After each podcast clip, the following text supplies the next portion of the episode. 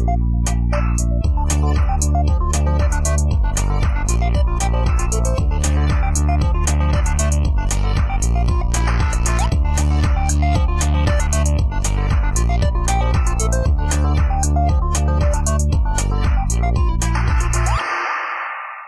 liebe Tankstellengemeinde. Heute habe ich das Vergnügen, hier zu sitzen. Und zwar einmal mit dem wunderbaren Gästin der Rosi. Hallo Rosi.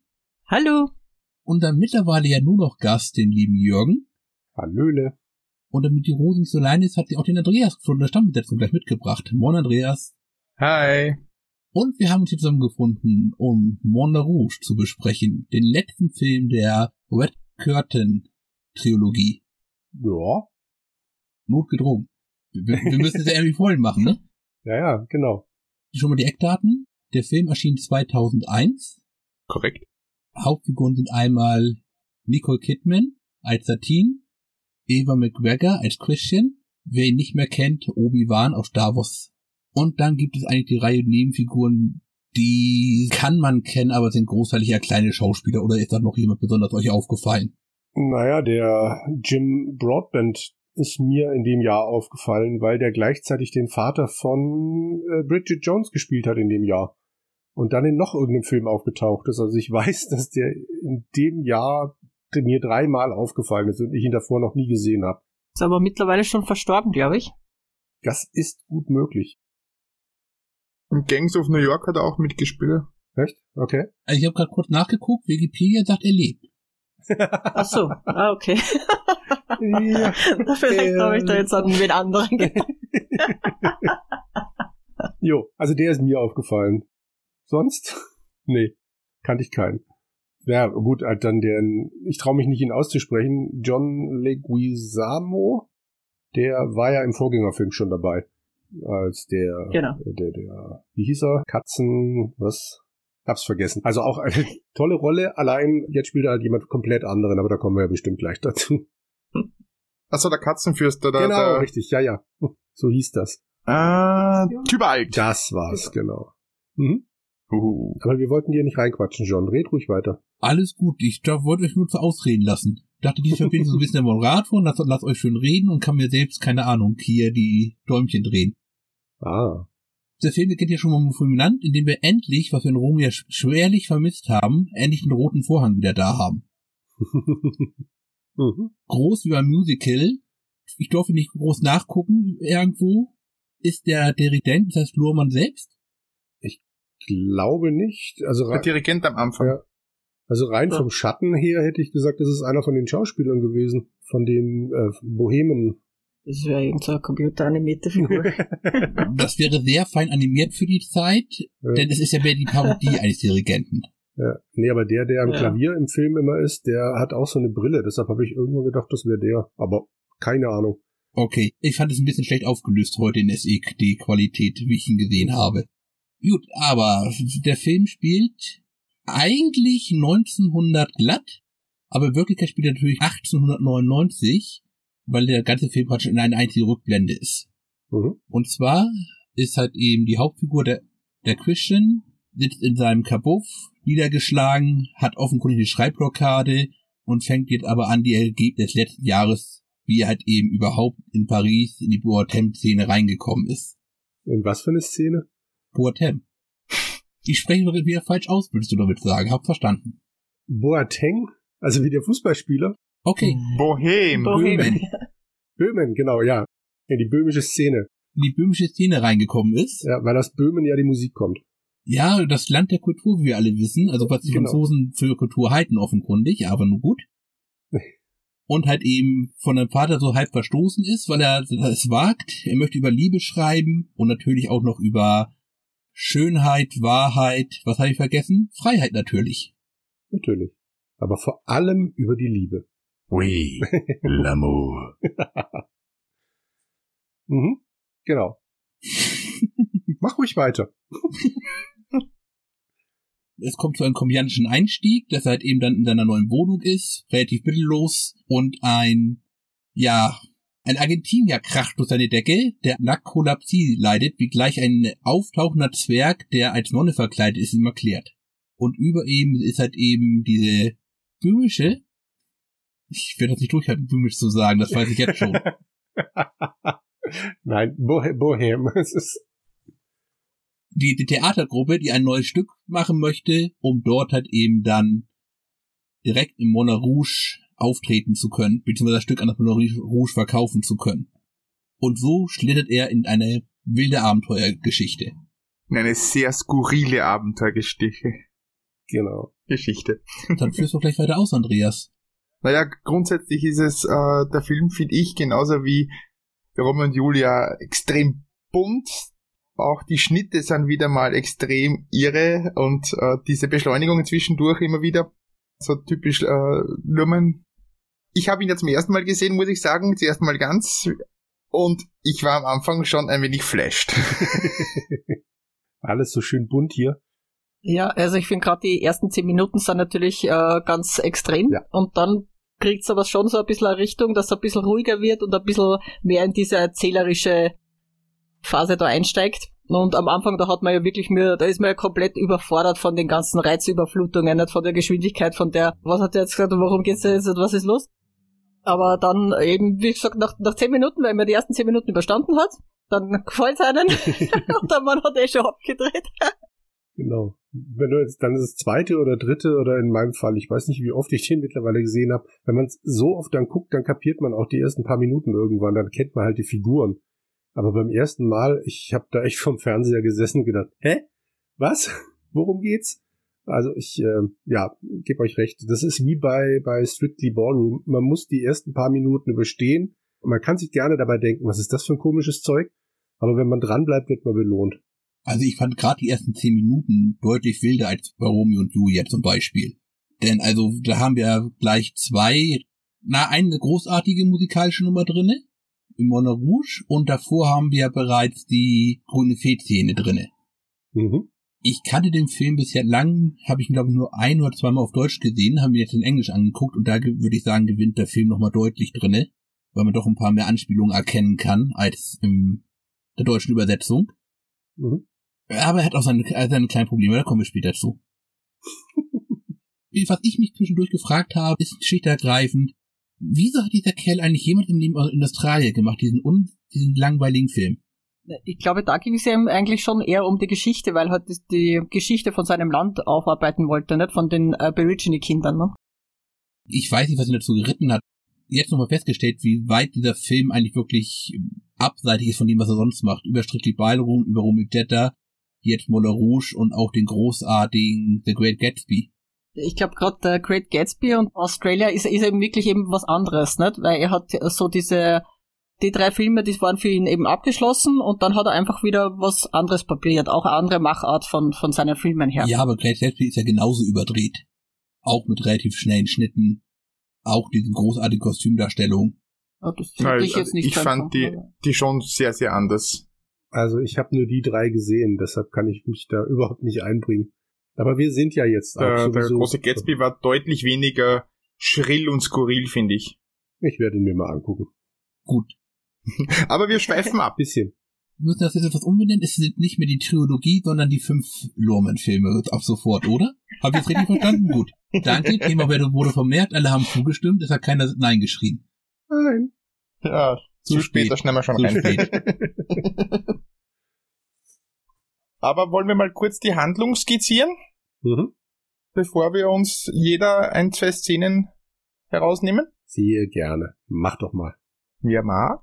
Damen vor oder sollen die Schweine übernehmen? Alle Damen.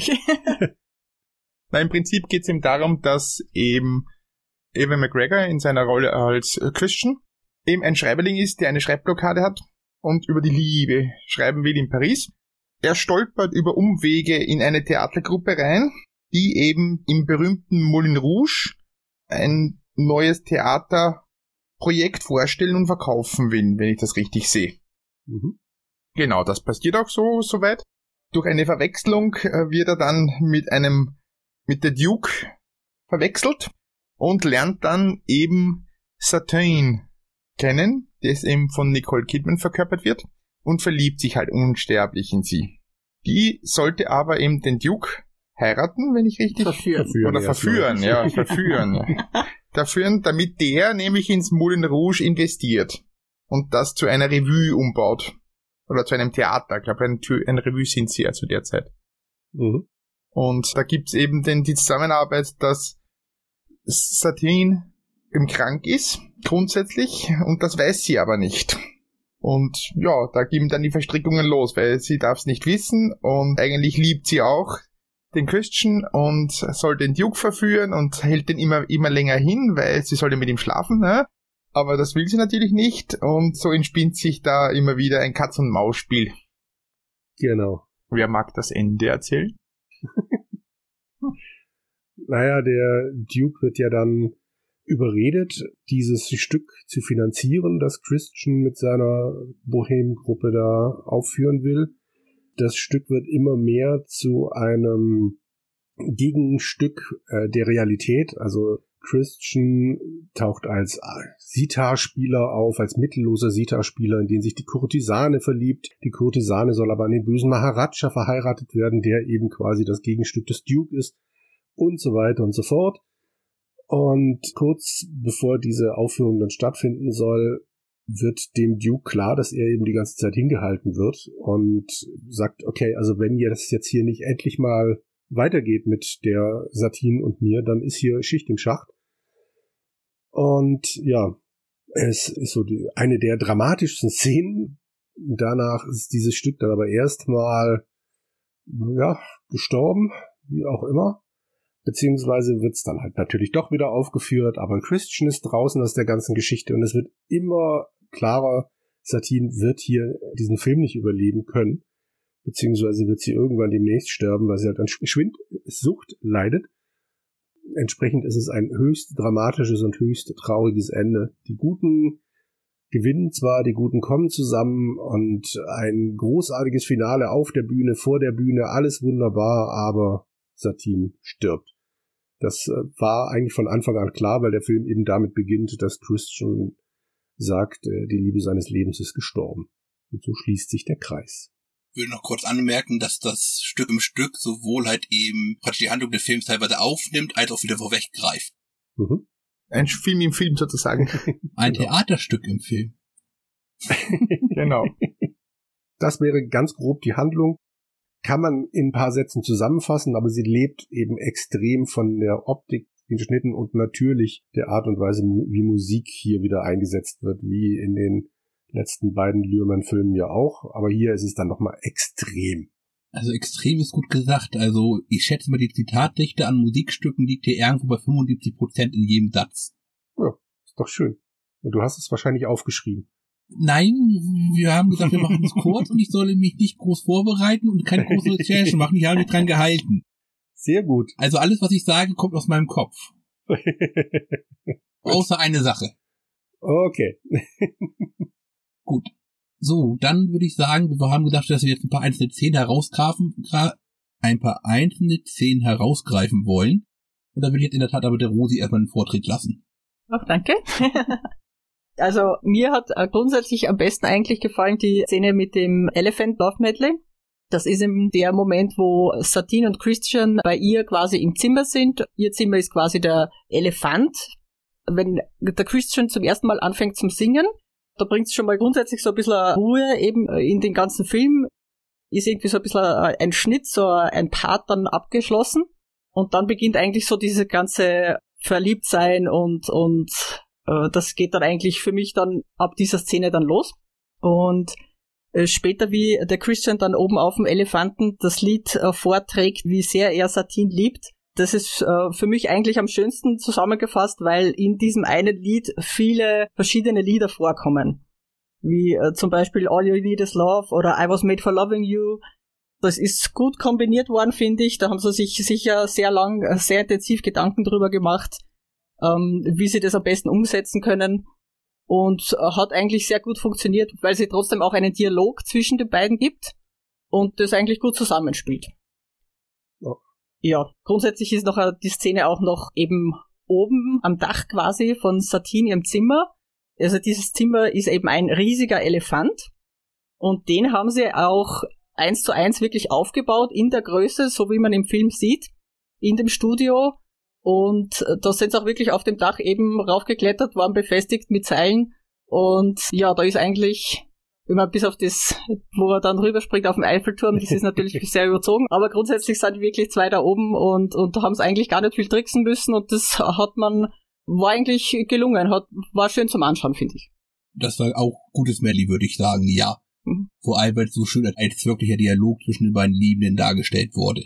Satan ist ja da noch erst. Genau, also da haben sie sich nicht mit Worten so unterhalten, sondern mit den Liedertexten. Ja, wobei Satan am Anfang halt eben noch ein bisschen ablehnend ist, nach dem Motto, du hast kein Geld und ich muss von irgendwas leben.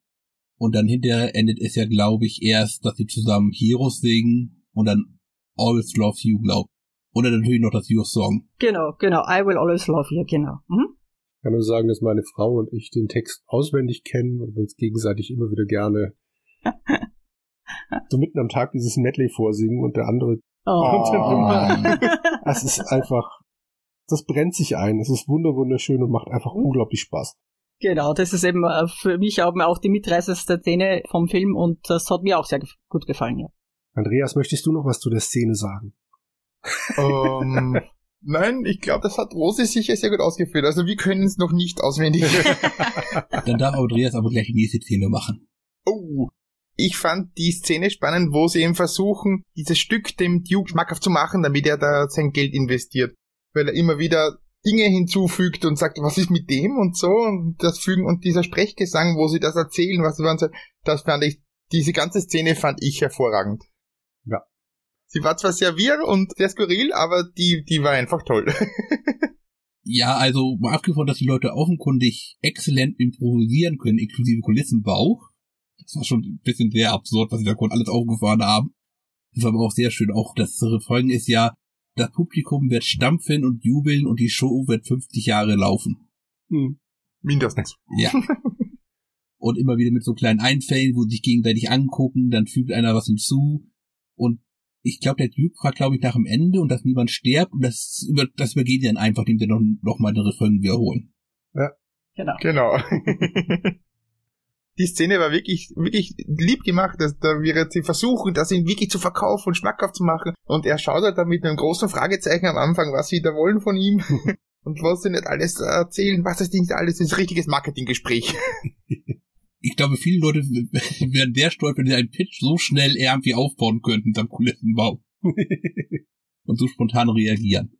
So, finde, das schaut auch alles sehr spontan aus. Das ist das Schöne dran. Ja, stimmt. Ja, ja, es sieht alles sehr spontan aus, aber gleichzeitig, man sieht einfach, was sie da schnell alles machen und man dachte, okay, so schnell ja. eine komplette Bühne bauen, okay, ja, gut. Gut, das ist, glaube ich, auch grundsätzlich ein bisschen der Kameraführung in der Szene geschuldet, weil es eben, oder der Schnittweise, weil es eben so kurz auch wieder kalten ist. Gerade speziell da, wie sie sich zum Beispiel anschauen, schon hin und wieder weg und da haben sie, wie im Vorlauf, haben sie das quasi aufgenommen. Ne? Wisst ihr, was ich meine? Ja. Ich weiß, was du meinst. Hm. So, dann möchte Jürgen jetzt die Sexszene des Films allerdings, glaube ich, auswählen. ja, die habe ich dir weggeschnappt, ne? nee, ich hätte die überhaupt nicht genommen. Echt? Das ist meine absolute Lieblingsszene in dem Film. Was aber vielleicht auch daran liegt, dass ich da eine kleine Vorgeschichte dazu habe. Und zwar habe ich, äh, ja, glaube ich, beim letzten Mal erzählt, dass ich Romeo und Julia als einzigen Film jemals dreimal im Kino gesehen habe. Und dann kam die Vorschau von Moulin Rouge und ich fand das so abschreckend, dass ich gesagt habe, den gucke ich mir garantiert nicht an. Aber angeblich war ja der Trailer eigentlich gar nicht, der hat ja gar nicht ausgeschaut, wie wenn das ein Musical wäre oder wie wenn das irgendwas mit Musik zu tun hätte, mhm. sondern wie pff, einfach irgendeine Liebesgeschichte. Ich, ich habe mir den Trailer ehrlich gesagt nicht angeschaut, ja. aber das habe ich irgendwo gelesen. Ich müsste ihn mir noch mal anschauen, aber ich kann dir sagen, dass Roxanne vorkommt im Trailer. Und ich bin da raus aus dem Kino. Ich weiß gar nicht mehr, was für einen Film ich angeguckt habe, aber ich weiß, dass ich danach gesagt habe, also den Film gucke ich mir nicht an, wenn da dieser fette Typ Roxanne singt. Und ähm, Moment, deshalb habe ich Moment, ja, eben, Fett? eben, Moment, deshalb, Moment, Na. Moment. Deshalb habe ich diesen Film Jahre später erst im Fernsehen dann gesehen und musste feststellen, als die Szene dann kam, da ist überhaupt kein fetter Typ. Und ich verstehe bis heute nicht, was ich da auf der Kinoleinwand gesehen habe. Wahrscheinlich war es ganz eine andere Vorschau. Wahrscheinlich. Jedenfalls habe ich halt mit, also bin ich an diese Szene halt mit komplett niedrigen Erwartungen gegangen. Aber jetzt erkläre ich kurz, worum es geht. Also der Duke hat ja, wie wir vorhin gesagt haben, irgendwann spitz gekriegt, dass Satine ihn hinhält und hat ganz klar gemacht, wenn das hier heute Nacht nicht mit dir und mir in der Kiste endet, dann gibt's dieses Theaterstück nicht mehr. Satine und Christian, die sich mittlerweile ja intensiv verliebt haben, sagen, na gut, also speziell Satine sagt, das ist mein Beruf, ich bin Kurtisane, ich komme jetzt hier nicht raus aus der Nummer, bitte sei nicht zu eifersüchtig, ich mache das, um die Show zu retten. Und dann verschränken sich in der nächsten Szene eben zwei Lieder. Zum einen wird Satine eben beim Duke vorstellig im Turm und zum anderen geht Christian zu den Tänzern und zu ja, dem Argentinier mit der Narkolepsie von ganz am Anfang, die sich dann zusammengefunden haben und der Argentinier gibt ihm den Rat, sich eben nie in so eine Frau zu verlieben. Das kann nicht gut gehen. Und dann passt natürlich der Text von Roxanne ganz hervorragend zu der Situation. Und sie machen ein Tango Argentino draus. Ich liebe Tango Argentino. Ich liebe tiefe Männerstimmen und ich liebe ein bisschen Drama und alles kommt in dieser Szene vor, wenn dann eben immer wieder der Schnitt zum Duke und Satine ist, wie sie dann Abendessen und der Duke sie umschmeichelt und dann wieder Schnitt zu Christian, der sich da völlig niedergeschlagen diesen Tanz anguckt von dem Argentinier und eben einer Haupttänzerin, die quasi die Roxanne darstellt, also die Kurtisane, Prostituierte, was auch immer. Und das schaukelt sich immer, immer weiter hoch, wird auch schön laut und ja, endet dann dramatisch, was ich auch ganz toll fand, beziehungsweise dann dramatisch in einem ganz, ganz leisen Ton mal mittendrin von Nicole Kidman. Und zwar sieht sie von oben dem Turm des Dukes runter zu Christian, der gerade ja, draußen quasi Luft schnappt und sich überlegt, wie, was mache ich nur, was mache ich nur? Und sie singt Come What May. Eben nur diese drei Worte, die Christian ihr, also ein Lied geschrieben hat mit diesem Text. Und ja, in dem Moment erkennt der Duke, dass äh, eben wirklich komplett falsches Spiel gespielt wird und dann geht's richtig rund. Und ich war fix und fertig nach der Szene. Hab zurückgespult und hab sie mir nochmal angeguckt. Jo. Wobei man sagen muss, dass dieses Come What May das einzige originale Lied ist für diesen Film, als geheimes mhm. Liebeslied angelegt wird, eigentlich schon für Romeo und Julia gedacht war. Ja. Aber die Szene geht noch ein klein bisschen weiter. Dann erzähl doch mal, das war der Teil, der mir wichtig war. Die Szene geht folgendermaßen weiter. Es spitzt sich jetzt eben zu, dass der Duke, ja, Christine Schiedergreifen vergewaltigen möchte. Mhm. Das kann man, glaube ich, gar nicht anders bezeichnen. Und dann, als eben ja. bereits das, naja, das Kleid, die Entschuldigung eines Kleides aus dünner Seide herabgerissen hat, sie aufs Bett geworfen hat und sie da praktisch nur noch im Korsett liegt, von hinten niedergeschlagen, das war das, was ich mir zweimal ansehen musste. Das, das ist ja dann wirklich sehr schnell geschnitten. Und so entkommt sie hinterher dieser Szene und wird gerettet. Jo. Das war jetzt nicht der Teil, der mir so wichtig war, aber okay, ja.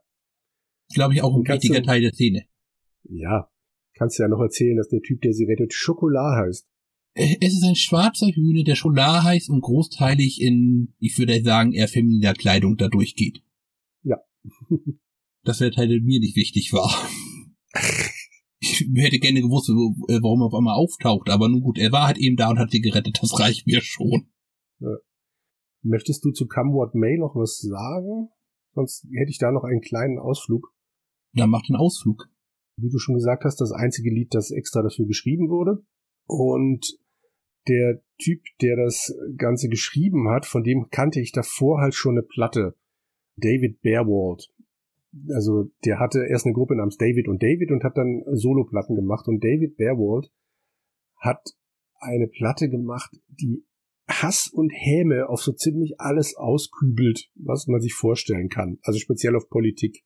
Und als ich dann Jahre später erfahren habe, dass dieser Typ dieses Lied geschrieben hat, dieses unglaublich wunderschöne Liebeslied, ich hab's echt nicht geglaubt und habe dann nachgelesen und er hat es geschrieben, aber halt auf Wunsch von Bas Luhrmann, beziehungsweise auf Wunsch der Produzenten. Und er hat es danach so doof gefunden, dass er nichts mehr damit zu tun haben wollte. Und ich finde es trotzdem wunderschön. Na gut, das war offenkundig nicht ganz seine Musik, wenn du jetzt ja, die erste Platte anreißt. Ja, aber er kann's ja. Es war ja wirklich kein schlecht gemachtes Lied. Ich weiß auch nicht, es hat wahrscheinlich seine künstlerische Ehre dann gekratzt, dass er sowas geschrieben hat, aber hätte er sich vielleicht vorher überlegen sollen. wie hieß nochmal dieser Film britisch, ähm, Song for You? Ein Lied für dich? Englische Komödie. Er ist ein abgehalfterter 80er Jahre Mhm. Star. Ja. Und dann soll er nur einen Hit schreiben, bekommt auch so ein, ja, Songwriter angestellt und der sagt, äh, alles Kitsch und Gefühle, bäh, widerlich. Das könnte vielleicht auch der Typ gewesen sein. Bin mir jetzt nicht sicher, welches. Was jetzt? Es gibt ja auch diesen Film mit dem Hugh Grant. Ähm, Ja. äh, Meinst du den oder? Ich, mit Hugh, Hugh Grant war der, ja, mir fiel der Name nicht Ja. ein. Aha. Mhm. Der will ja eigentlich was Kitschiges schreiben, nur die andere macht ja dann glitschig und was weiß ich was draus, habe ich jetzt vergessen. Aber egal, auch da Na, ihm wir. fällt, glaube ich, eigentlich gar nichts ein und dann kommt seine, na, Putzfrau ist auch nicht die, die was die. Blumen gießt, genau, und wird dann quasi zu seiner Muse.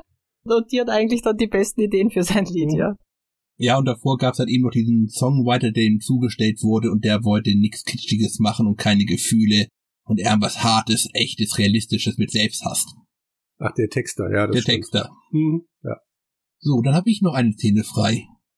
Uah. Das ist schwerer, als ich gedacht hätte. Ich hätte mir jetzt zwei ausgesucht, ich habe keinen davon genommen.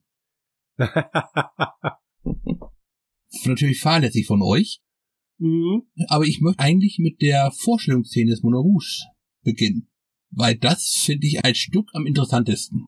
Das ist das übliche Lady Madeline in der, ja Gott, Pink und was ich wer noch dabei war Version, also Voulez-vous coucher avec moi etwa, aber gleichzeitig mit Because We Can, Mhm. dem Rap von Sitter und da war noch ein viertes Lied, was mir gerade nicht einfällt. Es war übrigens Lady Marmalade. Habe hab, hab ich hab ich was ganz Falsches gesagt oder nur falsch ausgesprochen? Nein, nur ein bisschen falsch ausgesprochen. Ach, oh, gut, damit kann ich leben. Ach ja, Nirvana, da war noch hier, ähm, Stimmt, ja, das kommt auch mal. Smells Like Teen Spirit kommt Ja. ein paar Zeilen Smells vor. Like Teen Spirit, glaube ich, was. Ja.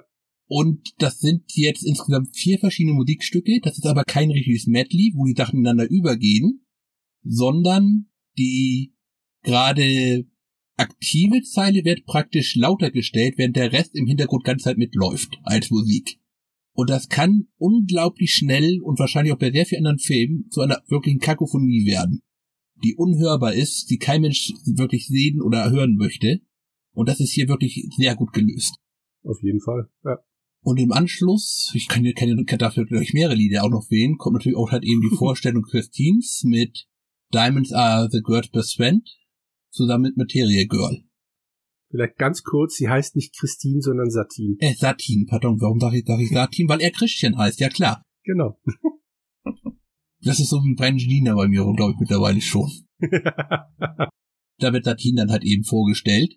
Ah, das ist ein, wirklich auch eine rein musikalisch schöne Szene. Ja, gut, die Mädchen äh, machen alle da ihren Kann-Kann mit viel zu hohen Rockschwüngen für die Zeit, aber nun gut, man möchte eben zeigen, dass das ein verruchter Ort ist. Das ist zum Beispiel die Szene, die ich ganz doof finde. Das geht mir die Musik tierisch auf den Keks. Der Kokon. Du kannst das Moulin Rouge natürlich nicht zeigen, oh, dass überall der Das getanzt wird. verstehe ich ja, aber doch nicht in dieser Version von, ist das Fatboy Slim? Klingt irgendwie so. Ich glaube sogar, dass er das war. Das müsste Fatboy Slim gewesen sein, ja? Äh, Und das war Musik, die mir damals nicht gefallen hat. Die gefällt mir heute nicht. Heute noch weniger als damals. Und das dann in dem Film, wo es halt auch viel um den Text von den Liedern geht, das war mir einfach zu viel. Also ja, ich verstehe, dass man den Cocon, in diesem Film zeigen muss, aber äh, nicht so. Naja, wurscht.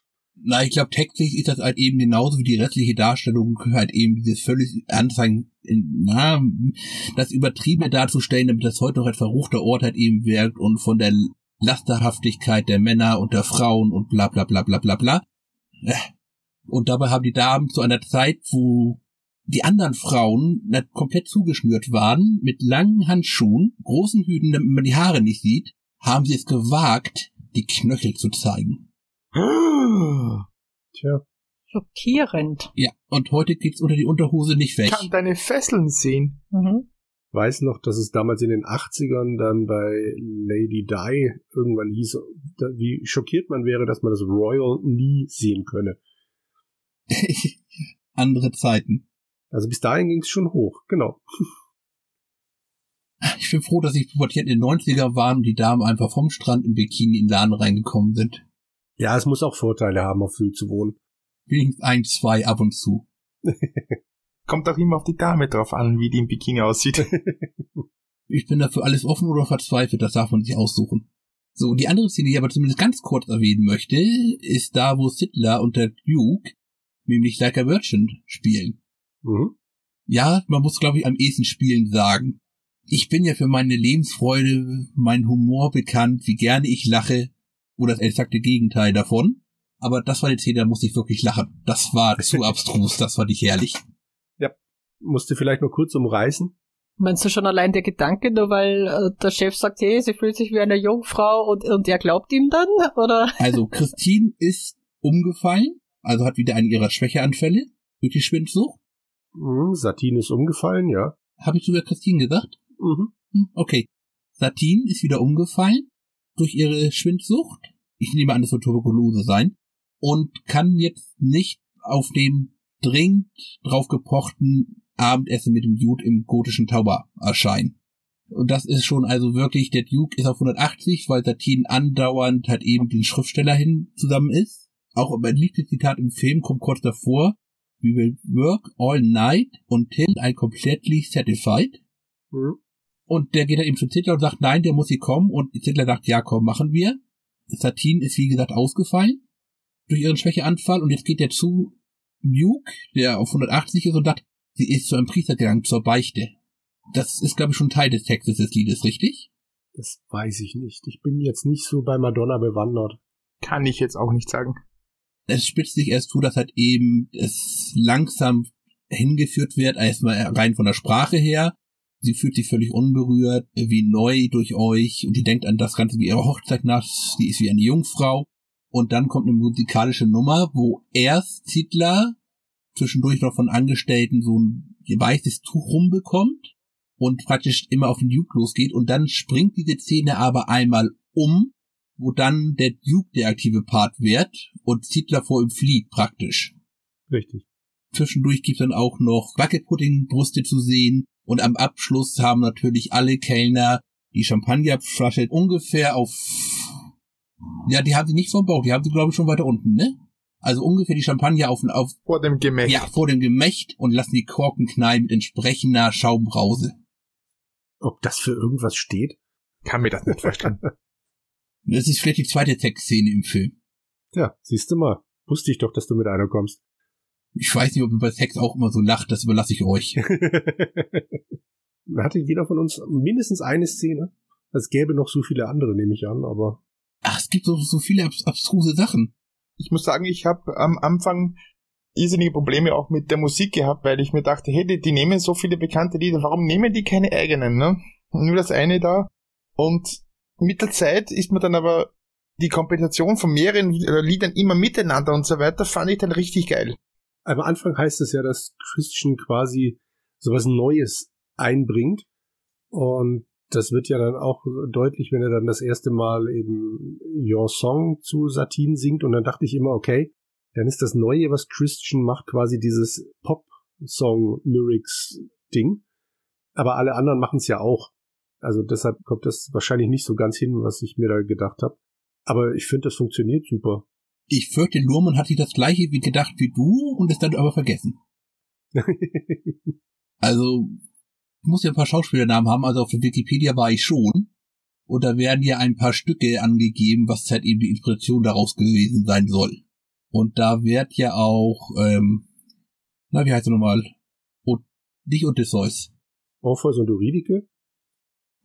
Nein, Orpheus ist aber richtig. Orpheus und die Unterwelt, die Operette angebracht. Okay. Mhm.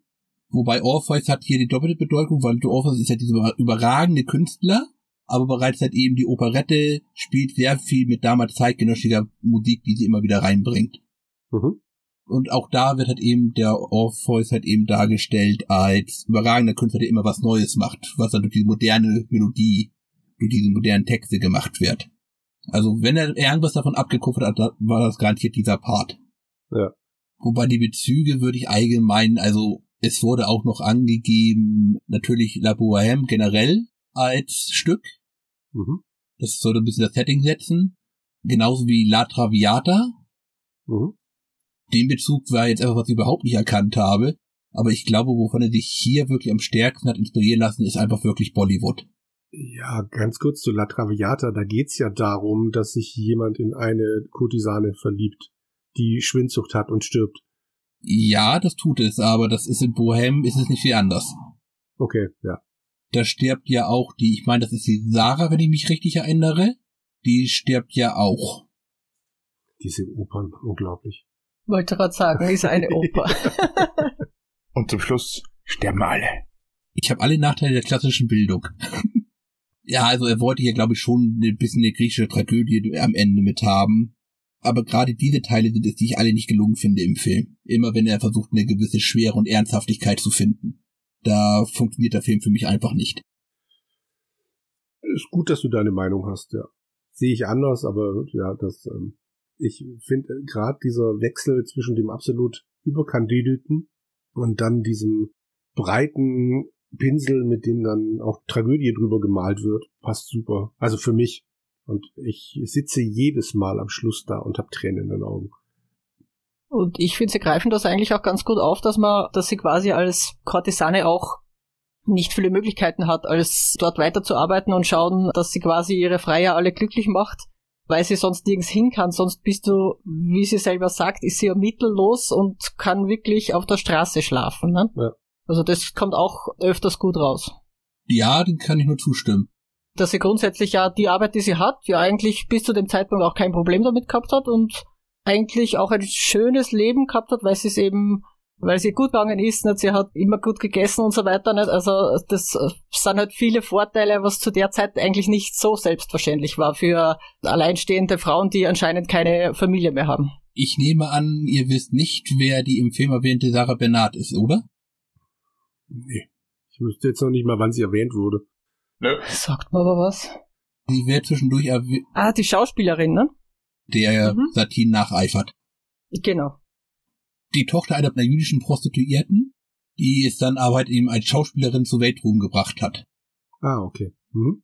und dabei so reich wurde, dass sie sich ein Mann, der ihr Bühnenpartner sein sollte, sein wollte, pardon, leisten konnte, der nebenbei noch Morphin und Glücksspielsüchtig war und damit ihr gesamtes Vermögen nochmal durchgebracht hat. Mit ihrer eigenen Schauspiel dann nochmal eine dritte Welttournee, glaube ich, gemacht hat, um wieder Geld reinzubekommen. und selbst hinterher im hohen Alter noch halt eben gespielt hat, obwohl sie durch eine Nekrokrapsie, also du, ihr muss das Bein abgenommen werden. Also sie ist doch noch sogar noch mit einer Prothese aufgetreten und hat im Ersten Weltkrieg, ja, im Ersten Weltkrieg glaube ich auch noch als Krankenschwester gearbeitet. Das muss ich dir glauben. Aber klingt gut. Also gilt mit einer der ersten Weltstars. Nur deswegen kenne ich sie. Gut, aber haben wir noch mehr zu erzählen? Mm, nö. Grundsätzlich fand ich die Kostüme und so weiter fand ich auch genial. Die waren sehr opulent. Also da haben sie sich echt was kosten lassen, das merkt man auch. Und das teuerste Stück war ja mit Abstand das Schmuckstück, das diese Kette, die Nicole Kidman um den Hals trägt, ne? Insgesamt 134 Karat. 1308 Diamanten. Wert von rund einer Million US-Dollar. Ja, sie durfte es bestimmt behalten. Es gab da zweites ein Kettendouble. Das wurde dann eingesetzt in der Szene im gotischen Turm eben, wo äh, der Duke ihr die Kette runterreißt. Ja. Also da hat sie dann nicht das Original getragen, sondern dieses Kettendouble. Das ist gut so. Das war auch die eine Sache, die ich ein bisschen recherchiert habe. Und zwar, das scheint mir bis heute das teuerste exklusiv für einen Film angefertigte Schmuckstück zu sein. Es gibt zwar durchaus teure, die man im Film gesehen hat, aber die waren nie exklusiv für einen Film, sondern wurden noch für irgendwas anderes verwertet. Beziehungsweise waren eigentlich irgendeine Kleinserie, die der entsprechende Juwelier verkauft hat. Ah, Okay. Also, äh, Wikipedia steht auch, dass über 300 Kostüme angefertigt worden sind dafür. Das wundert mich nicht, wenn ich mir die Tanzszenen angucke. Also da sind ja auch schon, glaube ich, bei der Tower-Szene, was laufen da rum? 20 Kellner? Boah. Könnte schon hinkommen, ja. Und erste recht die Eröffnungsszene. Da sind ja keine Ahnung wie viele Genau, Leute. die, die ist gigantisch. Da sind also, ich sag mal, vielleicht sind es hunderte Leute, die da rumlaufen. Und auch gerade das Ende nochmal hat eben mit diesem opulenten Indien-Design auch nochmal sehr groß. Jetzt im Vergleich zu den anderen beiden, Romeo und Julia und eben Strictly Ballroom. Verspürt ihr eine Progression bei den Filmen, eine gewisse Ähnlichkeit? Hat er sich verbessert? Wurde er schlechter? Was meint ihr? Gut gewandte Urteile gerne zuerst. ich mache ja keinen Hehl daraus, dass das für mich der beste von den drei Filmen ist, weil er mich einfach am meisten abgeholt hat. In Progression auf jeden Fall vom ersten zum zweiten, also von Strictly Ballroom zu Romeo und Julia, logisch, weil da halt dann auch mehr Budget dabei war, bekanntere Schauspieler, sonst alles. Vom zweiten zum dritten gab's auf jeden Fall nochmal eine Progression, die aber bei weitem nicht so großer Schritt war. Ich bin großer Fan von Musik. Ich bin großer Fan von überkandidelten Sachen, wenn sie denn funktionieren. Und für mich hat dieser Film mit der überkandidelten Optik, der unglaublich schnellen Schnitte und dann noch dieser Musik hervorragend funktioniert. Und ich habe auch überhaupt kein Problem damit, dass dann eben immer wieder mal die Stimmung am Boden liegt und dann danach wieder gejubelt wird und sonst irgendwas. Ich hab's geliebt. Ja, ich kann mich da nur anschließen. Also mir hat auch der dritte Teil, also Moulin Rouge am besten gefallen, weil es eben für mich auch die Stimmung wirklich am besten war. Und äh, grundsätzlich von der Musik her hat's mich äh, eben auch so mitgerissen. Nicht? Also wenn der Film aus ist, dann äh, denkt man sich irgendwie nur so ein, zwei Lieder durch und ist irgendwie nur immer dabei. Was ich auch gesehen habe, Leonardo DiCaprio hat sich zum Beispiel auch vorgestellt um, für die Rolle als Christian. Das hat allerdings nur circa zehn Minuten gedauert, denn er sollte auch mal was singen und das hat leider überhaupt nicht funktioniert. Unter anderem wären auch noch Jake Gyllenhaal oder Heath Ledger auch in Frage gekommen, aber ja, wissen wir, wie es ausgegangen ist. Heath Ledger hätte ich gerne im Film gesehen. Das wäre auch interessant gewesen, gell? Überhaupt auch als Australier, glaube ich. ja, aber singen kann er, glaube ich, nicht. Weiß nicht, es gab diesen Film Zehn Dinge, die ich an dir, nee, wie heißt der? Zehn Dinge, Zehn Dinge die ich an dir hasse. Zehn Dinge, die ich an dir hasse, stimmt. Stimmt, da hat er, genau, da hat er auch gesungen. Da singt er, ja. Stimmt. Ah, ja. Hm. Hm. Na egal. Ja. Mhm. Also wer weiß. Dann war es Terminproblem. Aber da wollte er solche Rollen schon nicht mehr haben. Ja, das stimmt. Das kann auch sein. Andreas, noch was Positives von dir?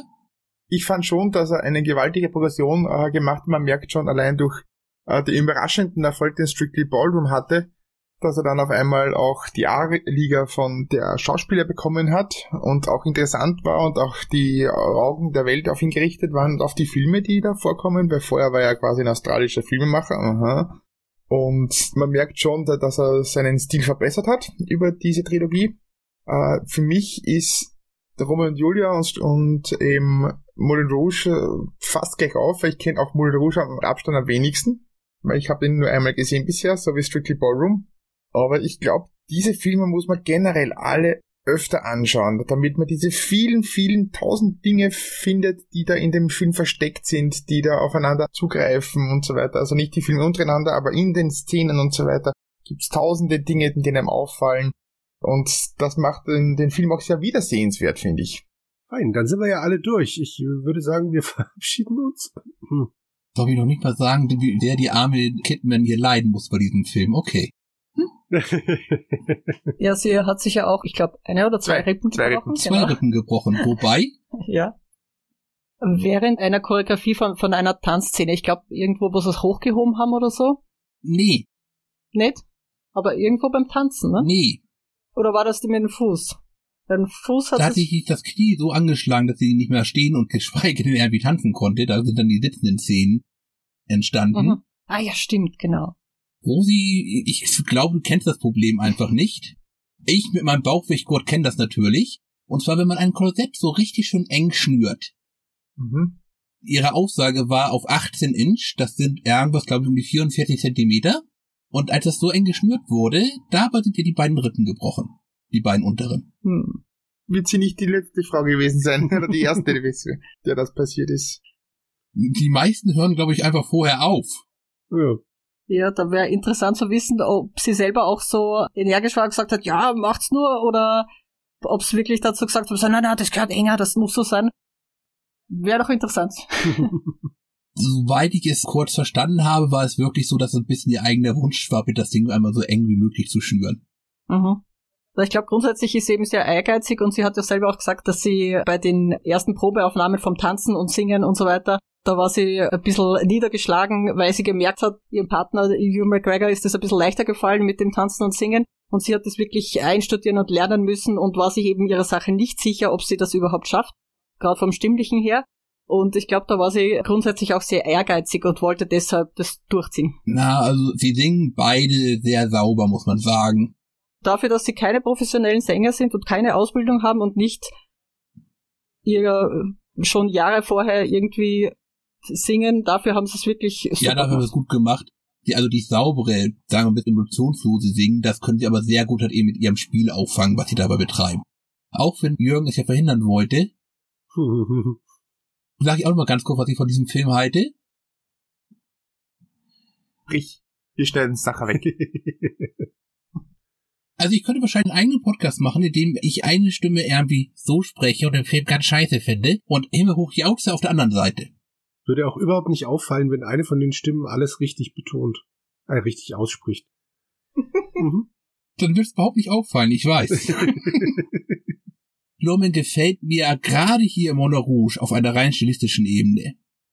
Immer wenn wir wirklich ein bisschen eigentlich weg sind von der Geschichte, die er erzählen möchte, da funktioniert dieser Film für mich wirklich am besten. Absoluter Wahnsinn. Normalerweise sind solche Regisseure wirklich anfällig dafür, dass Familie anfängt, wirklich mal Geld zu geben. Hier waren es ja 50 Millionen Dollar. Irgendwie völlig durchzuknallen und irgendwelchen Schrott abzuliefern. Aber er trifft in diesem Film zum Beispiel sehr viele richtige Entscheidungen.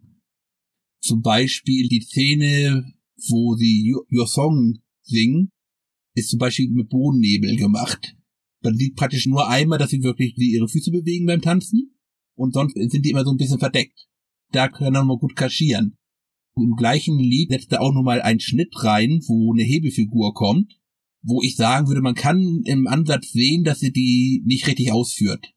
Aber das ist halt eben alles geschickt kaschiert, gut gemacht, absolut stilsicher. Das gefällt mir alles sehr gut. Aber? Ich wollte gerade sagen, wo ist das Aber? Ähm, wieso sollte jetzt ein Aber kommen? Ich habe vorhin schon gesagt, dass sie immer, wenn er halt eben anfängt, irgendwie versucht, wirklich in die Tragödie reinzugehen, dass der Film da für mich nicht funktioniert. Ja, deine Ankündigung klang halt so, als ob da jetzt noch was. So, mehr Aber gibt's gar nicht. Okay. Ja. Nein, aber dann rede ich wahrscheinlich vom gesamten Film von, das sind zwei Stunden Spielzeit von, was sind das, zehn Minuten, die nicht funktionieren? Oho. Ja, könnte hinkommen. Hm. Ja. Das ist also quasi einer deiner Lieblingsfilme. Hm. Hm. hm. hm. Schweigen. Also einer deiner Lieblingsfilme, der auch im Free TV gezeigt werden kann.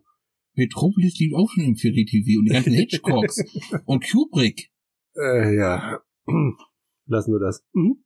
Muss mal gucken. Vielleicht war auch China irgendwo im TV drinne. Nein, also. Oh, gut. er ist nur mein zweitliebster Lorman-Film. Okay. Hinter? Weil ich halte Great Gatsby nochmal für deutlich besser. Mhm. Aber von den dreien wäre es jetzt? Von den dreien schlägt er für mich in der Tat, wenn auch nur knapp, Strictly Ballroom. Mhm. Also weit abgeschlagen auf Platz drei Romeo und Julia. Was heißt weit? Schreibt nicht Shakespeare drauf, wenn nicht viel Shakespeare drin ist, und dann wäre es ein besserer Film. okay. Die Kettenschwindel muss abgestraft werden. so, Sie sprechen doch von Shakespeare, oder? Ganze Zeit. mhm, okay. Nein, also, ich finde ihn durchaus sehenswert. Ich glaube, ein größeres Lob kann man von dir gar nicht bekommen. Stimmt. Reicht das nicht? Doch, ne, das sage ich doch. Das ist doch wunderbar. Doch, passt, alles super. Ich finde, das ist ein super Schlusswort. Also ich könnte es noch steigern, dass es ein netter Film ist. Uh, gut. Bin schon hier schon großen Geschütze ausgepackt. Mm, alles klar. okay. Jo. Ich glaube, dann sind wir durch. Ja, genau. Ich glaube, vielleicht noch zur Info, es geht ja grundsätzlich um die Liebe, um ums Verliebtsein, um Liebe in verschiedensten Variationen auch ein bisschen. Und in dem Film kommt das Wort Liebe, geliebt, verliebt und sonstiges 142 Mal vor. so ungefähr. Okay. Du hast immer gerufen, jetzt! Und Andreas hat einen Strich gemacht. ja, so ungefähr. ja, und Jürgen möchte ja noch eine komplette Liste aller Liedzitate im Film noch einmal anfertigen, hat er gesagt. Ja, genau, richtig. Dafür müsste ich ihn dann endlich mal auf Englisch gucken. Nein. Ich finde es immer ganz lustig, weil ich sie auf Deutsch halt dann, wenn sie halbwegs gut übersetzt wurden, ja dann trotzdem erkenne. Aber ich habe auch diverse Besprechungen gelesen, wo es dann halt hieß, um Gottes Willen auf Deutsch funktioniert der ja gar nicht. Da versteht man ja die Hälfte der Zitate nicht. Ja und? Das funktioniert doch trotzdem, aber ja. Ich fand ihn auch auf Deutsch gut übersetzt. Mm, Es ist ja grundsätzlich meistens so, wenn man sich vorher was auf Englisch anschaut und dann auf Deutsch, dass das irgendwie dann so ein bisschen hackt. Ja. Das Einzige, was mich interessieren würde, äh, weißt du, bei dieser Szene mit der grünen Fee, da soll ja der Ozzy Osbourne seine Originalstimme trotzdem noch dabei sein am Das Schluss. ist ja auch Hast, hast du das rausgehört? Schon. Als Schrei. wieder ein völliger Wahnsinn. Die grüne Fee ist in dem Fall jetzt Kylie Minogue, auch eine relativ bekannte Eine hübsche kleine Fee. Besser als der Ozzy. australische Sängerin, die da einen Cameo-Auftritt hat, nachdem das erstmal der Advent getrunken wird, auch hat eben grüne Fee. Und dann kommt aber erst dieser Ozzy Osbourne-Schrei, dann fängt sie an zu sprechen mit ihrer normalen Stimme und dann ist ein bisschen merkwürdig, dann haben die praktisch beide eingesungen, das läuft synchron ab. Mhm. Das wäre mal interessant, weil Englisch hab's ich noch nicht gesehen. Also ich fand es schwer, eine englische Version zu finden im Netz, um ehrlich zu sein. Hm. Ja gut, bei mir steht die DVD rum, deshalb weiß ich es jetzt nicht. Was ich eigentlich ganz gerne auch sicherheitshalber nochmal haben wollte, war halt eben Englisch im Zweifel mit deutschen Untertiteln. Mhm. Disney Plus hat, wie ich das sehen konnte, nein. Sonst ist halt eben auch kaum ein Streaming drinne. Nein heißt, da gibt's gar keine englische Tonspur oder, oder keine Untertitel. Ich hatte da keine deutschen Untertitel. Ah, okay. Mhm. Da ich jetzt mir nicht nochmal separat die deutsche angehört habe, klar, so wie mein liebstes Zitat hat eben, we work a night until I'm completely satisfied, das kann natürlich nicht funktionieren, vollkommen klar. Viele Anspielungen wird man wahrscheinlich nicht erkennen, weil das dann auch teilweise noch krude übersetzt ist. Also da bin ich mir nicht sicher, ob der Übersetzer selbst die Anspielung verstanden hat. Wie zum Beispiel, na was war's denn? Love is like oxygen. Mhm. Naja, doch, da sagt er halt, Liebe ist wie Sauerstoff. Ja, aber da wird halt eben schwierig. Dann musst du es halt rückübersetzen. Ja, gut, was willst du machen? Also ich meine, Ich habe nur gesagt, es wird einfach schwierig. Manche Ja. Sachen sind auch völlig entstellt, wie ich meine. Das ist dann zum Beispiel bei Your Song. Da ist es halt eben, Moment, äh, wie, heißt, wie geht denn da der Refrain nochmal? Mein Leben wurde erst lebenswert, weil du jetzt in der Welt bist. Oder so ähnlich war das ja. Ja, er singt's ja nicht auf Deutsch. It's a little bit funny, weil äh, what a feeling inside, oder? Ja, noch ein bisschen später. Also das Ende des Refrains ist ja praktisch because you are in the world, also weil du jetzt in der Welt bist. Mhm. Und da wird in der deutschen Version war es dann, weil du jetzt da bist. Ja, das finde ich jetzt nicht so schlimm. Man hatte die Melodie dazu. Es soll ja passen, ne? Also sonst wäre es ja. Das ist halt eben Sinn, noch gerade sinnwahrend, denn du bekommst es natürlich nicht irgendwie drauf gesprochen im Deutschen. Aber da wird halt eben die Rückübersetzung schwierig. Ja, aber das ist ja generell so bei, ist ja im Prinzip wie eine Musical-Übersetzung. Wenn du dir jetzt Cats oder so anschaust, da eben das Phantom der Oper, die deutsche Übersetzung. Genau, gerade Ja. bei dem Phantom du Op ist ja, wenn du den auf Deutsch anschaust, das ist ja furchtbar. Das kannst du mit dem jetzt zum Beispiel gar nicht vergleichen. Mama Mia, Mama Mia war okay, finde ich. Also das hat, da das mich nicht gut, gestört. ja. die haben das relativ gut gelöst. Also es Also- geht schon, aber es Ja. macht halt eben wirklich scheiß viel Arbeit. Und ich glaube, es ist halt nicht bei allen möglich, ne? Vermutlich auch das nicht. Wird sich mal vielleicht ergeben, dass wir uns das mal auf Englisch anschauen. Juti. Dann haben wir aber, glaube ich, Das nächste ist dann We Will Rock You. wegen des schwierigen Textes. Äh, na, wie heißt's? Mit Bohemian Tom. Cruise das. Ach so, Rock of Ages. Ach Gott. Rock of Ages, danke, Rock of Ages. danke. Ja, das können wir uns anschauen. Okay. Jo. Dann haben wir es, glaube ich. Jo. Ich habe alle meine Anekdoten verschossen. Rosi, glaube ich, auch. Was sie hätte nach, die hat da, glaube ich, zehn Seiten ausgedruckt. Nein, nein, nein. Wieso durfte ich eigentlich nicht, nicht recherchieren? Also eins habe ich noch, genau. Also am ersten Drehtag zum Beispiel hatte Bas Lerman einen schweren Tag.